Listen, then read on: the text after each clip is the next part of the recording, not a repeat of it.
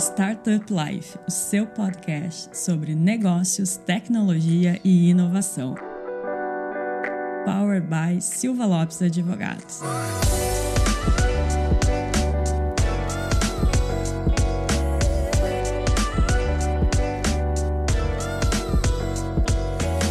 Galera, eu sou a Cristiane Serra e esse é o seu podcast Startup Life. Começando mais um episódio na companhia do meu colega aqui, Lucas Eusébio. Olá, Cristiane, obrigado pelo convite, sempre bom estar aqui contigo. E Lucas, hoje a gente vai falar sobre inovação aberta na prática, né? E conta pro pessoal quem está aqui conosco para falar sobre isso. Boa, com certeza. Acho que a gente não podia ter escolhido convidado melhor para falar sobre esse tema. É um tema que qualquer rádio corredor de ecossistema fala, então é um tema realmente super importante importante. Então hoje a gente tem o Bruno aqui para falar com a gente, CEO do 100 Startups. Então, Bruno, bem-vindo, obrigado por estar aqui com a gente hoje. Tenho certeza que vai ser muito bacana aqui para os nossos ouvintes que são empreendedores ou que são investidores. Vai ser muito bacana te ter aqui e gostaria que tu te apresentasse um pouco aqui pro pessoal. Maravilha. Obrigado aí, Cris, Lucas aí pelo convite. Prazer aí enorme falar com vocês. Bom, eu trabalho nesse ambiente, né, da inovação, do empreendedorismo há bastante tempo, como empreendedor, como executivo, como investidor, mas mais mais, não vou nem dizer mais recentemente, porque já tem um, um, bom tempo. Há 15 anos a gente fundou o Centro de Open Innovation no Brasil, numa época que eu estava numa transição, fazendo um doutorado, e a partir daí a gente começou a desenvolver programas, projetos para estimular a cultura de inovação aberta no Brasil, né? Que é de onde vem, de onde surgiu ali a Open Startups, que hoje eu presido aí com dedicação agora assim integral a essa atividade de desenvolver ecossistema.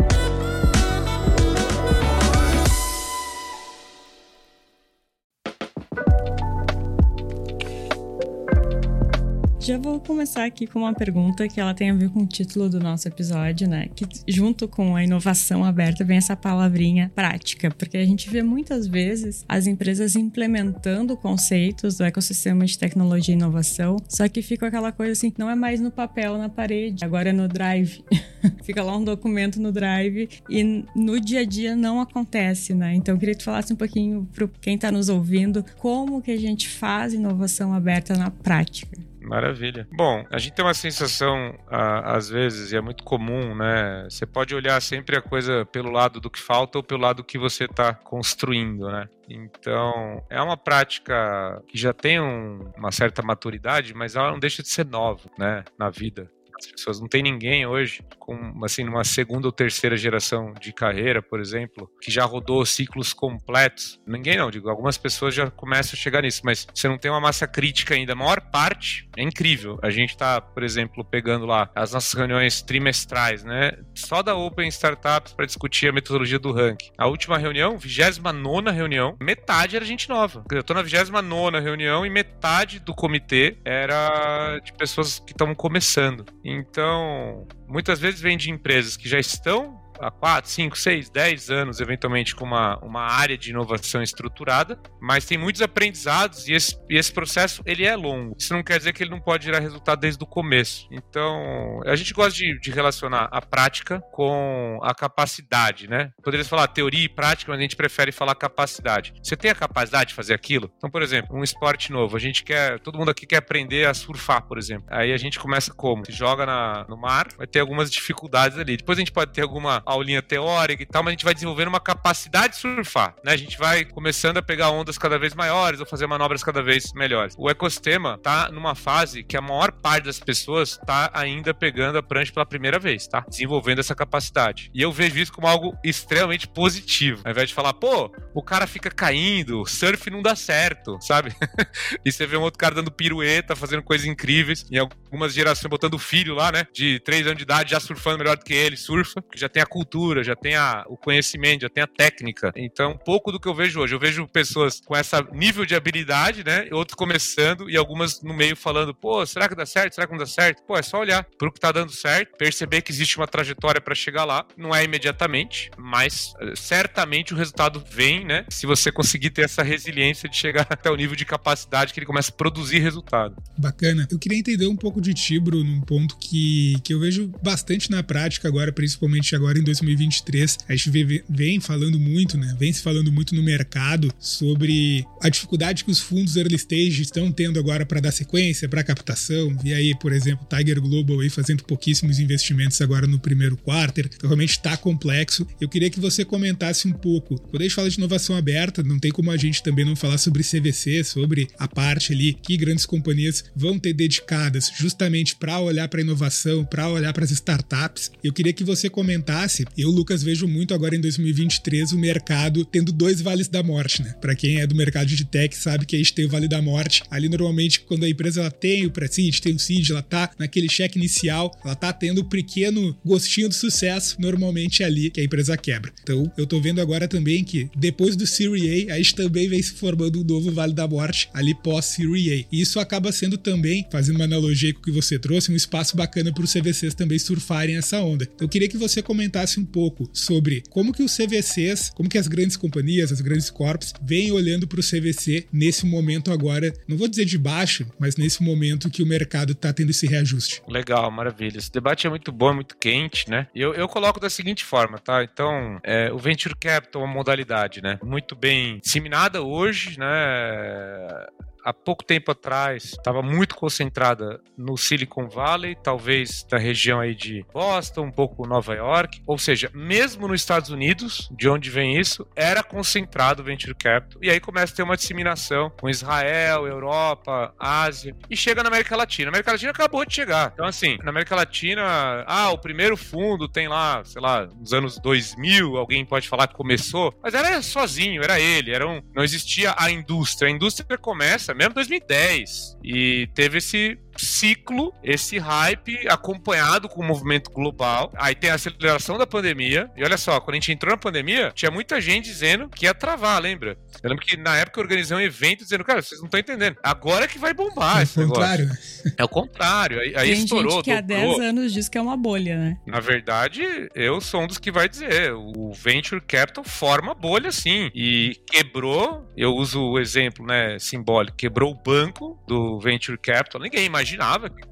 quebrar. Ninguém imaginava. Silicon Valley Bank, né? Até o nome dele é emblemático para nós. Para outros que ouvem no, no jornal, é até estranho. Silicon Sim. Valley Bank é um nome, nome qualquer, né? Pra gente é que tá quebrando a origem, né? Do, desse movimento todo. Bom, vamos lá. É, existe uma correlação, sim, do mercado financeiro, dos produtos financeiros em geral, com o venture capital. Tem uma correlação muito forte, tá? Então, quando tem crise, sei lá, guerra na Ucrânia, afeta. Quando tem uma pandemia, afeta não só pelo lado da inovação. Agora, vamos fazer o que deveria estar descorrelacionado. Você sabe que os fundos são de longo prazo. Os fundos geralmente são de 10 anos, né? É, uma casa, uma gestora, ela vai encaixando fundos quando vai acabando o chamado período de investimento. Só que se ela não encaixa um fundo e já está no período de desinvestimento e não ocorre desinvestimento, ela não capta um novo fundo. Perfeito. Então você tem aquele dry pounder, né, que tá assim, o dinheiro na espingarda, né, a pólvora para poder ser utilizada ali, tem, mas mesmo assim o venture capital no caso brasileiro preferiu segurar investimento porque não tem a sequência, que é o que você chamou de Vale da Morte, né? Perfeito. Se eu entro no Series A agora e não vai ter o Series B ou o Series C Exato. em vista. Outra, não tá tendo competição pelo deal, então o valuation cai, porque o mercado inteiro resolveu dar uma parada porque é um efeito dominó. Perfeito. Então a crise acontece, tá? Só que é tudo uma crise, assim que eu quero colocar, falsa. É uma crise especulatória, uma crise financeira, uma crise de ajuste, uma crise, é uma crise que não deveria nem ter tido a, a, a abundância e nem essa escassez agora. É tudo artificial, que eu quero dizer. E na mão de poucos gestores, tá? Já o mercado de inovação não é assim. O mercado de inovação, cara, tem muitas, muitas mais, assim, muitos mais decisores, né? Tem muito mais gente decidindo. O CVC, ele ainda não é relevante no Brasil pra gente falar como um grande pilar, tá? Ele vai começar a ser relevante. Ele tá relevante no debate, na discussão, não tanto na prática, tá? Então, o meu ponto é o seguinte: o mercado se abriu para ecossistemas de inovação. As startups startups estão vivendo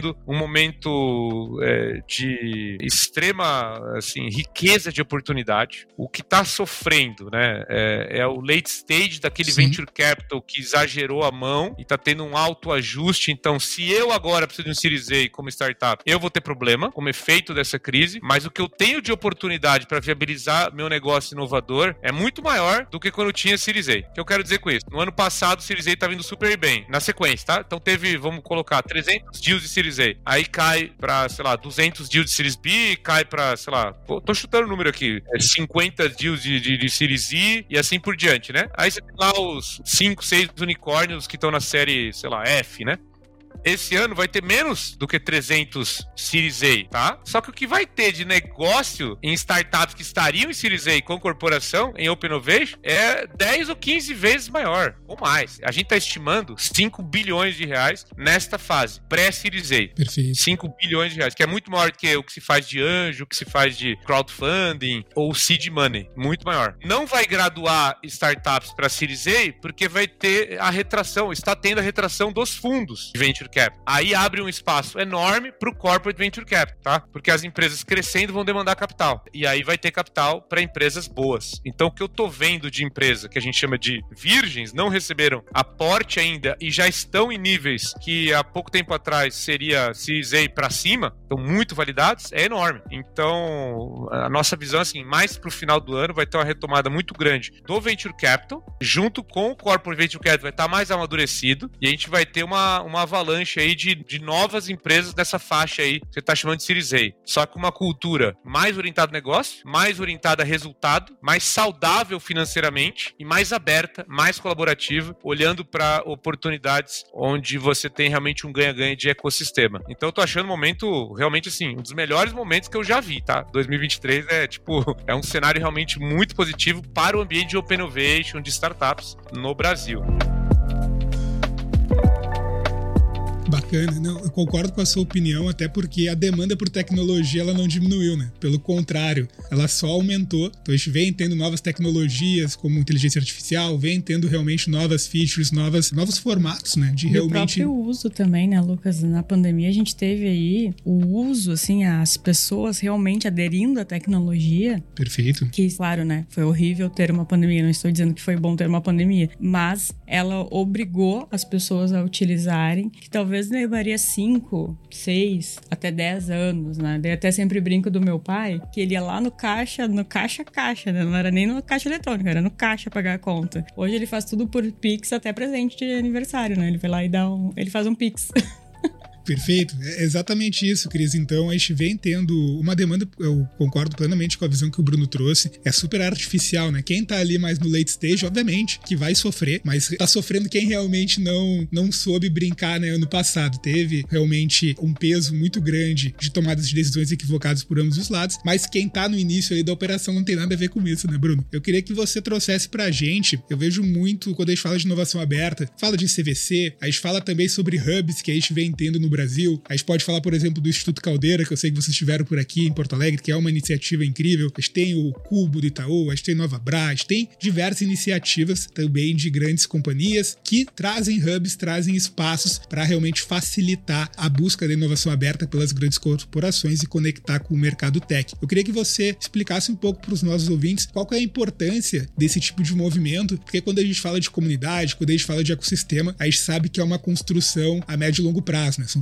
são construções de 5, 10 anos que a gente vem construindo no Brasil. Eu queria que você trouxesse um pouco pra gente qual é a relevância de ter, do ecossistema não, mas das pessoas que estão fora dessa bolha que a gente vive, enxergarem iniciativas como essa florescendo e dando certo no Brasil. Maravilha, maravilha. Teve, assim, esse comentário da Cris é muito interessante do ponto de vista pessoal, né, da adesão das pessoas a inovação, a tecnologia e muda muito o comportamento. Esse exemplo, você falou do teu pai, acho que é, é, é, fantástico, porque você tem essa mudança de cultura. E o brasileiro, assim, ele é considerado um povo que adota com uma certa é, facilidade, tá? A gente é líder em, em, adoção de muitas tecnologias, principalmente redes sociais, deixou isso muito claro. O Brasil é um país bastante relevante, muito pouco preocupado com, por exemplo, alguns outros aspectos da tecnologia, como a segurança dos dados, né? O americano, por exemplo, usa muito Sim. menos o WhatsApp do que um brasileiro né? Como exemplo, né? Agora, o empresariado, não. Tipo, até na física tá aí fazendo uso de muita tecnologia, mas o empresariado, ele não, não, O brasileiro não tem uma cultura de inovação nata na origem do nosso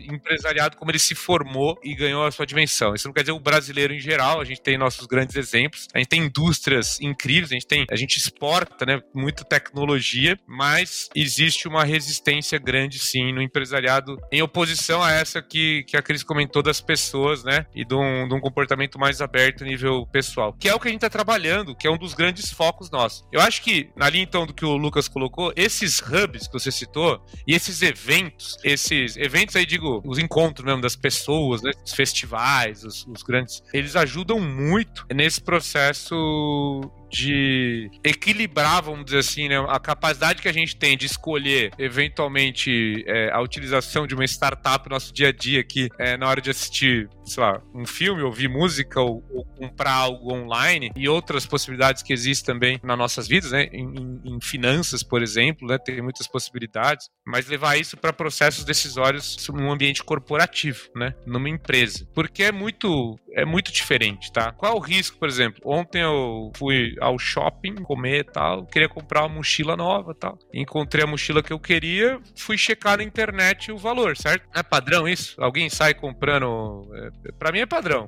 Uhum. Eu, eu, já dá, da celular lá, já vê o nome, pá, já dá aquela escaneada ali, já sai o valor, tá indo. Já vê que no shopping é três vezes mais caro. Aí tava metade do preço, né? Eu falei pra moça, né? Já acostumado, que algumas lojas faziam isso, ó, vem cá, o valor tá metade, mas o teu já levo, quanto você me faz, né? Precisa uhum. cobrar um pouco mais, mas você já leva, já sai claro, negócio, porque sim. tem o frete. Tem a vantagem. Não, e tem aquela coisa de tudo sair com o produto na mão, né? Exatamente, né? Já sai usando, né? Então, assim, é do nosso dia a dia isso. Eu acho que é um comportamento não meu, que trabalho. Não, pelo contrário. Na vida pessoal, eu sou até bastante conservador, né? Não, não sou nenhum destaque, assim, faço coisas bem padrão. E aí ela não deu o preço, né? Falou, não, é esse mesmo tal. Aí eu, no carro, né? Eu falei, bom, então vou comprar na internet, né? Sim. Só que eu não tive confiança. Eu não conhecia o, o, o site que eu mostrei pra ela, não, não, nunca comprei. Aí, vamos, vamos agora avaliar a reputação. Mas peraí, vamos pra aquela que a gente já confia? Vamos pro Mercado Livre? Né? Aí cada Mercado Livre, aí tem os lojistas que você não confia também. Aí, você, aí começa um processo. Eu falei, quer saber, meu? Vou voltar pro shopping e vou comprar o negócio. o que eu quero dizer? Mesmo assim, a gente é aberto, mas não quer dizer que uma coisa ganha da outra, a inovação ou o novo ganha do velho, né? Eles jogam um jogo jogo, eles disputam, eles, eles convivem, eles colaboram também. Tanto é que a moça da empresa lá, ela colocou, não, mas no meu site, ó, é o mesmo valor. É um site que eu compraria, por exemplo. Mas uhum. aí, bom, o mesmo valor eu já levo na hora. Esses hubs expõem isso. Esses hubs, eles trazem na conexão, na interação, a eu trabalhar do lado de alguém que faz isso, por exemplo, o que, que você usa aí para gerir tuas finanças, né? Ah, eu uso, sei lá, é Excel. E você? Eu, sei lá, Google Sheets, né? E o outro usa uma startup. Conta azul. Por exemplo, conta Azul, o outro usa OMI, vai, já uhum. que vamos citar nome de empresa aqui. Então, a gente pergunta, peraí, tá valendo a pena? Né? É, um paga, sei lá, 500 reais lá na OMI, outro paga um pouco menos no Conta Azul, de repente tem menos funções, o outro tá feliz com o seu Excel, eventualmente vai ter essas migrações. Então, você tem uma, um nivelamento, tanto da inovação que gera valor, não é todo mundo que tem que usar a, a mais nova, certo? Mas acaba nivelando, e esse nivelamento leva a ecossistema para cima. Então, assim, tá tendo um debate grande sobre o home office, né? As startups terem se isolado. A gente está muito conectado, a tecnologia é muito boa, realmente impressionante, né? Nos surpreendeu a qualidade da tecnologia para essa demanda de comunicação, mas acho que nos surpreendeu mais ainda, pós-experiência, mais ainda a necessidade da interação próxima, Sim. interação humana. Acho que a gente também se chocou quanta falta faz isso e como que a gente compõe. O legal do, do nosso caso, a Open Startups, a gente combinava muito bem isso. A gente fazia eventos, mas levava levava todas as conexões do pré e pós-evento para a plataforma digital. Era a nossa crença. Eu não acreditava muito no ambiente físico, você querer concentrar pessoas por conta aí de. A gente estava numa visão de, de evolução de cidades, né? De, cara, para que ficar no trânsito, é, consumo, tempo e tal. Mas a gente vai ter que se encontrar. Então eu acreditava muito nesses meetups. Então ser ambientes flexíveis, onde eu vou trabalhar no lugar mais apropriado para mim a maior parte do tempo, mas eu vou frequentemente encontrar essas pessoas pessoas desses ambientes mais flexíveis, né? Então a gente teve um, um boom de um lado, né? Quer dizer, com a, com a, pandemia, um experimento que todos tiveram que fazer ao mesmo tempo e agora um, um, um rearranjo, né? Que a gente está vendo esse ano com os eventos. E os eventos estão produzindo um resultado absurdo. É, se você vê no Brasil a quantidade de evento hoje com mais de 5 mil, 6 mil,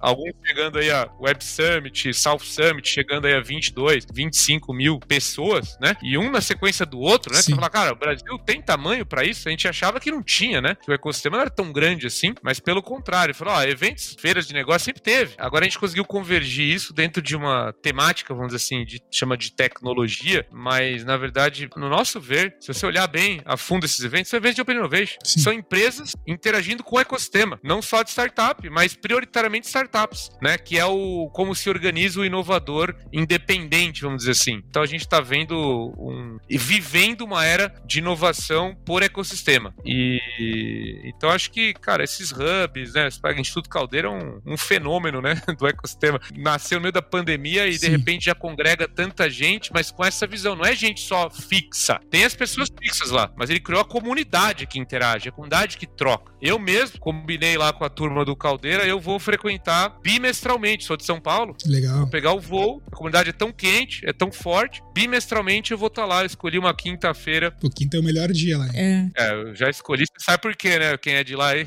Tem os pitch. e o legal também do Caldeira é que além da comunidade que ele cria ali do ecossistema, ele também está interagindo com a comunidade que vive ao, ao redor da onde ele está instalado, né? Ele está revitalizando toda uma região. Perfeito, perfeito. E, e, eu posso falar com conhecimento de causa porque eu moro na região, né? Isso. né? Não, mas aí é o lado é o lado espetacular do negócio, né? Porque aí já, já mostra o impacto. Exato. E já tangibiliza o como uma comunidade, só de querer colaborar, só de querer Sim. inovar, já impacta. Já começa a ter um comércio diferente, já começa a ter uma atividade cultural. E sabe que é bastante curioso, assim, porque circulando no bairro, quando eu falo, por exemplo, vou lá fazer a unha, quando eu falo pra manicure que trabalha com tecnologia, ela, algumas vezes ela já me perguntou, mas o que é aquele caldeira exatamente? Então, assim, vai, vai gerando essa, essa dúvida nas pessoas. Pessoas e as pessoas vão querendo conhecer, vão querendo entender, e daí uma já quer botar o filho no, no, no projeto do Caldeira, então já vai aumentando também a comunidade de Caldeira. Né? Perfeito. E eu vou pro Caldeira sempre, principalmente no jogo do Grêmio, né? Porque o Arena é ali do lado, então para mim é muito mais prático estar no Caldeira para ir pro jogo do Grêmio. Quem quiser, inclusive, ouvir um podcast que já gravou com o Pedro Valério aqui no Startup Life, scrolla um pouco lá para baixo que tu vai achar. A gente gravou lá no Caldeira, foi bem lá bacana. Então já tem um episódio se alguém ficar curioso sobre o Caldeira. Não, é fantástico. E esse, esse nível de impacto, assim, uma vez eu tava voltando de uma dessas viagens, né? E o taxista me perguntou: é, vem cá, eu, eu peguei aquele táxi de aeroporto, né? É, voltando aquele velho, velho e novo, fazia anos que, gente, que eu não pegava sim. o táxi de aeroporto, né? No meio desse, dessa jornada, eu falo, nossa, como era antigamente, né, cara? A gente pagava uma fortuna, não uhum. sei o uhum. quê. E aí, de repente, eu me vejo pegando de novo. Por quê?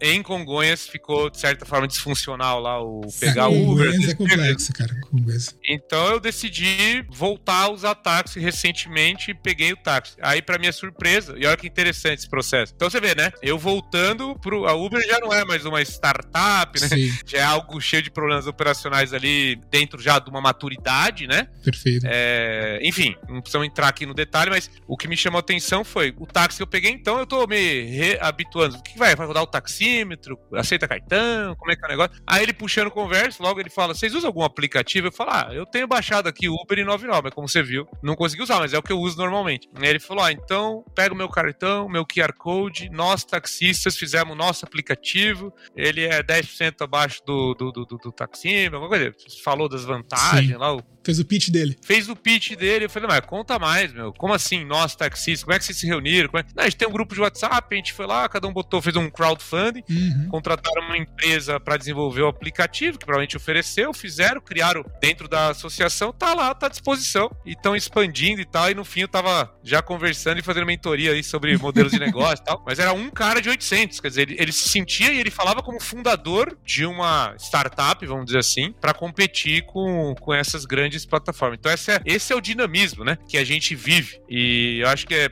super interessante, né, voltando um pouco dessa... Porque cadê o empresário, né?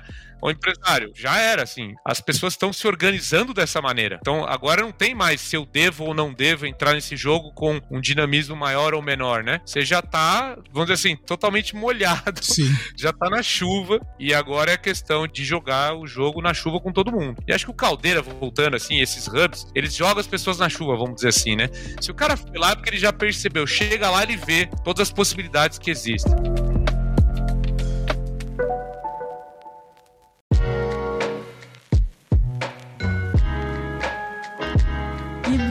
Gente encaminhar aqui o nosso episódio pro final, a gente já, a, já passa rápido, passa Cris. rapidíssimo. A gente ficaria aqui o resto do dia conversando, mas a gente sabe que o Bruno tem uma agenda apertada que disponibilizou um tempinho aí pra gente. O que, que a gente pode esperar para os próximos meses, para os próximos anos do setor? Quais são as tendências? Só fazendo um gancho também, Bruno, quando for responder essa, fala também um pouco pra gente. Óbvio, a gente, como eu digo, a gente vive numa bolha. Mas para quem ainda não conhece o 100 Startups, o que, que vocês Sim. têm de iniciativas? Se tu pudesse também já trazer um pouco de vocês. O já, ranking também. O ranking, como que vocês fazem, se pudesse trazer isso colado com as tendências, acho que ia ser mais rico aqui para os nossos ouvintes. Boa, boa, maravilha, vamos lá. Porque é bem isso mesmo, né? O que a gente faz. É... A gente começou com uma comunidade de gestores de inovação. Eu também era um gestor de inovação de uma empresa, né, que era uma startup que estava já no médio porte, crescendo, e me deparando com a dor de inovar com os recursos internos, né? Conheço a teoria do Chesley por leitura mesmo, né? Uhum. Me apaixono. Falou, cara, ele está falando de algo que eu estou vivendo, então eu levo isso para debates aí com outros colegas é, em fórum. O pessoal se interessa, a gente cria uma comunidade de prática. A gente fala, cara, vamos, vamos trocar figurinha, né? Vamos. E, e assim nasceu a nossa comunidade. Na época eram 300 300 gestores do primeiro ano. Fizemos a Open Innovation Week, né, que seria o evento nosso para a gente se reunir anualmente. A gente fazia encontros mensais, um evento maior para tentar trazer case, disseminar um pouco mais, abrir. E finalmente a gente cria Open Startups como um dos programas que emergiu dentro de várias iniciativas ao longo aí desses 15 anos. A Open Startup deu tão certo e pegou essa onda de transformação digital, depois pegou essa alavancada da pandemia, a onda do Venture Capital no Brasil, que a gente ficou mais conhecido pelo ranking. Então hoje a gente é muito conhecido pelo ranking é, 100 Open Startups, né? Onde a gente passou a premiar lá em 2016 é, como fruto desse movimento de conexão empresas com startups, quais eram as startups naquele ano, inspirado no, na ATP, no tênis, que tinham feito mais pontos Sim. no sentido de projetos com corporações. O que, que significa? Startup nova, early stage ainda, startup, vamos chamar assim, pré-series A, startup na sua jornada inicial. Formalmente, startups com faturamento abaixo de 2,5 milhões de dólares, na época a gente colocou esse corte, que é um corte ali para essa definição de pré-series A. Então, basicamente, a gente queria pegar startups startups nascentes, mas que tivessem abertura né, para validar sua inovação com corporações. Primeiro ano a gente premia 100 startups de um conjunto de 108 qualificadas para a premiação, porque tinha alguns critérios de ter pelo menos três relacionamentos corporativos. 2016 isso. Foram 1.050 startups que participaram. Dessas aí, uma virou unicórnio, cerca Sim. de 15 ali viraram scale-ups ou foram adquiridas, né? uhum. né? Então fazem parte de outros movimentos. E o portfólio como um todo teve um desempenho extraordinário. Foi, na verdade, o melhor melhor desempenho de, comparado a qualquer outro fundo de venture capital Bacana. no Brasil. Se você olhar para esse portfólio, quanto ele cresceu nos últimos sete anos e comparar com qualquer outro portfólio, é o top 1 do Brasil. E a gente passou todo ano a premiar cada vez mais startups em categorias que foram se expandindo. Então a gente começou a premiar 5 é, categorias, 10, 15, hoje a gente está com 30 categorias. O que, que, é a categoria, né? São as tendências, justamente, Cris. É, é o que emerge. Então, uma categoria muito forte, HR Tech. A gente teve que dividir teve que fazer HR Tech é, é, mais focado na área de recrutamento, onboard, fazer HR Tech ligado, por exemplo, à área de educação, aí tem a EdTechs, é, plataformas de capacitação, de engajamento, cultura. A gente teve que fazer isso também em educação para adulto, educação para jovens. A gente foi abrindo algumas categorias. A gente tinha AI, é, VR, então vão surgindo tecnologias novas. Uma recente, por exemplo, é de startups ligadas ao saneamento, setor de saneamento. Saneamento é um setor que se abriu mais recentemente para nós, para Open Innovation. Novo marco agora que teve. Exatamente. Aí começa a ter startups nesse setor. Tem as de energia, energias renováveis. A gente também faz premiações especiais para quem ganha o prêmio em alguma categoria tecnológica, mas é fundada por, por mulheres ou por fundadores sênior, né? Que a gente coloca mais de, é, acho que é 50 anos, portadores de deficiência física, impacto social, comunidade LGBT. Então você tem uma diversidade muito grande. Justamente por isso que eu falo, são poucos decisores, né? Ou melhor, são, é pouco concentrado a quantidade de decisores, são muitos decisores, então você tem acaba oportunidade para todo mundo. Mas claramente tem algumas tendências, tá, é, Cris, como você perguntou, e não dá para assim, vocês viram lá a curadoria dos grandes eventos que antigamente falava muito de NFT, cryptocurrency, né? Metaverso. Esse é o ano do AI, ponto final, né? As aplicações de AI, então, assim como teve a pandemia que era a conectividade, né, e as tecnologias de comunicação, a gente está agora em tecnologias de produtividade usando AI como, acho que o grande carro-chefe, tá todo mundo tendo que se adaptar a esse tsunami aí, ou, ou, essa pandemia da AI, né? Quer dizer, tá todo mundo tendo que ser, ou melhor, sendo estimulado e, e sendo provocado para isso, né? Então é como se tivesse uma. teve aquela digitalização das startups e do mercado como um todo, né? Nos anos anteriores, agora recente, e agora tá tendo uma é, AIização, vamos dizer assim, de todos os negócios, tá? Mas, assim, dentro das, das categorias dos setores, das aplicações, a gente tem, acho que vale mencionar, uma retomada forte, e é super interessante o porquê que está acontecendo agora, do que o pessoal chama de é, hard science, né? As, as startups de base científica. É, antes desse mundo de startups, a gente falava de empresas de base tecnológica, e elas não tiveram um desempenho muito bom na geração anterior, né? Só que pós-venture capital, pós-open innovation, mais ou menos esses últimos 7, 8 anos, volta a ter uma geração super bem sucedida de startups de tecnologia, de bases científicas, né? Não necessariamente tecnologias digitais, mas nas outras áreas como biotecnologia, enfim, outras áreas da física, da química, da biologia, da engenharia. E então isso também é uma grande tendência agora. Houve uma, um amadurecimento muito grande da cultura e de como fazer inovação das empresas, das startups, dos empreendedores e agora dos que têm também base científica, eu diria assim, dos próprios cientistas, porque eles viram isso tudo acontecer e aprenderam muito nesse processo, tá?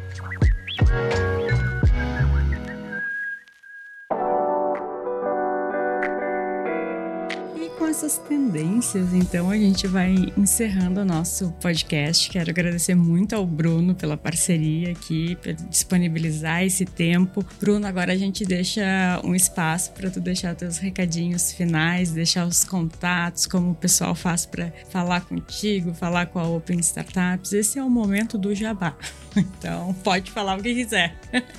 Maravilha. Então vou fazer um convite especial do grande desafio do momento, tá? Todos nós fomos provocados a continuar né, a se desenvolver profissionalmente e hoje isso passa pela capacidade nossa de contribuir com projetos, com iniciativas de inovação, até mesmo empreendendo, né? Ou investindo, ou como executivo tomando decisão sobre como fazer melhor, é, ou como fazer diferente, né? Ou como usar tecnologia, enfim, para aumentar produtividade, resultado. Bom, a gente acha que a melhor maneira de fazer isso é se conectando com startups, é se tornando mentor de startups. Isso vale inclusive para os empreendedores, tá? Você ter a oportunidade de se qualificar, de se capacitar como mentor de startup, é acho que o mais seguro a se fazer nos dias de hoje em termos de formação. Então, meu convite é: a gente acabou de lançar o programa, o 110.1, depois de mais ou menos um ano, ano e meio, nutrindo ele só com um grupo de corporações, né? A gente agora abriu para que qualquer um possa participar, ainda limitado a ser executivo, porque ele tem que ter um contexto de Open Innovation mas ele já é aberto agora. Então, no nosso site da openstartups.net tem a, a divulgação ali. Hoje, meu, meu objetivo principal é aumentar o número de pessoas capacitadas nesse jogo tá? Então a gente criou um programa chamado 101, onde eu entrego 100 startups para você bater papo com 10, para você escolher uma que também te aceite, né, como mentor numa, numa jornada aí intensa, mas também longa. É, a gente imagina para essa capacitação, certificação, algo em torno de 12 meses como recomendável. O pessoal, pô, mas e os nanodegrees? Não, não tem essa. É pelo menos 12 meses numa jornada de conhecer o ecossistema, falar com muita gente e tentar contribuir mais profundamente com uma startup. Esse é o grande convite que a gente está fazendo aí para todo o mercado corporativo e para as startups participarem, para a gente mudar o patamar da Open Innovation no Brasil novamente, como a gente fala. Perfeito, então fica aí o convite do Bruno para os nossos ouvintes. Lucas, muito obrigado pela companhia e aos nossos ouvintes também, muito obrigado pela companhia em mais um episódio e nos vemos e nos ouvimos no próximo.